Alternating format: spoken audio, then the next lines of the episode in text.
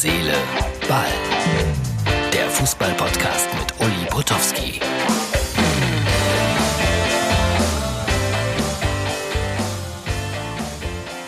Das ist die Ausgabe Nummer 257 vom 30. April 2020 von Herz, Seele, Ball.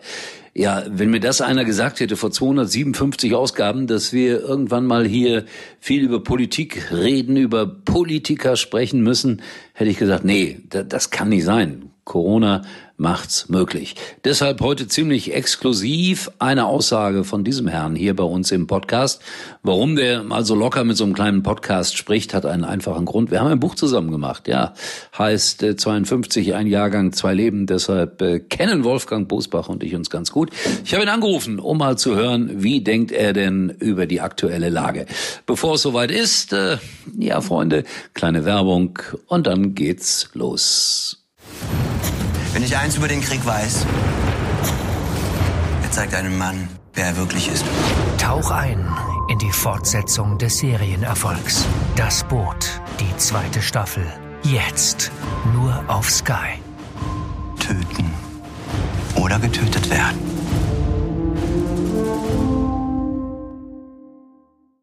Atme ein. Du bist in Dhaka, Bangladesch.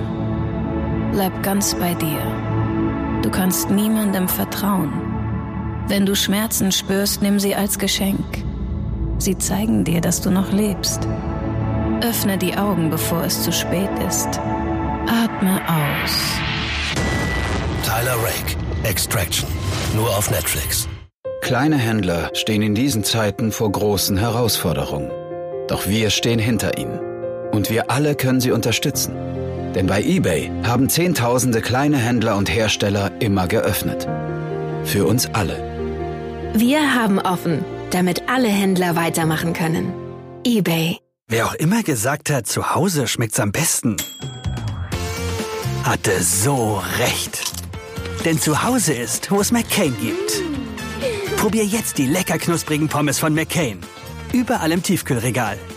Es ist nun mal so, es gibt äh, in der Politik einige Institutionen, die jetzt sagen, ja, die Bundesliga kann anfangen am ja, Mitte Mai, sagen wir mal. Und es gibt dann immer noch andere, die sagen vehement, nein, nein, nein, lass sie nicht spielen, keine Sonderrechte für die Fußball-Bundesliga und das ist auch alles noch viel zu gefährlich. Also ein endgültiges Okay gibt es nicht. Viele Meinungen werden hin und her geworfen. Herr Watzke war bei ähm, Markus Lanz und bei Markus Lanz ist auch oft äh, Wolfgang Bosbach und den habe ich mal angerufen und um seine Meinung gebeten. Also hier ist das exklusive Statement vom Kanzler der Herzen. Mein Name ist Potowski. Guten Hallo, Tag. Morgen. Ich hoffe, es geht dir gut. Alles bestens, danke.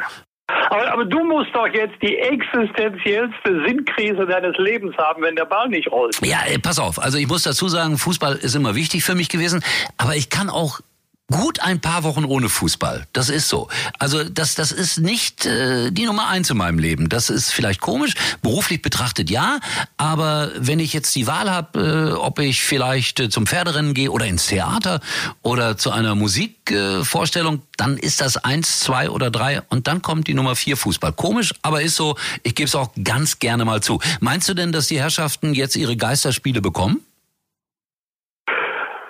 Tendenziell ja. Ob am 9. oder 16. weiß ich nicht, aber ähm, das äh, ist ja äh, nicht nur jetzt sportlich ähm, äh, interessant, sondern auch ökonomisch von überragender Bedeutung, denn ähm, Ford kann auch leben ohne Opel, BMW kann auch leben ohne Mercedes, vielleicht sogar besser. Aber die Bundesliga braucht nun mal die Vereine, die im Wettbewerb stehen. Und da kann man nicht sagen, wer finanziell nicht vorgesorgt hat, der scheidet eben aus dem Wettbewerb, aus dem Wettbewerb aus.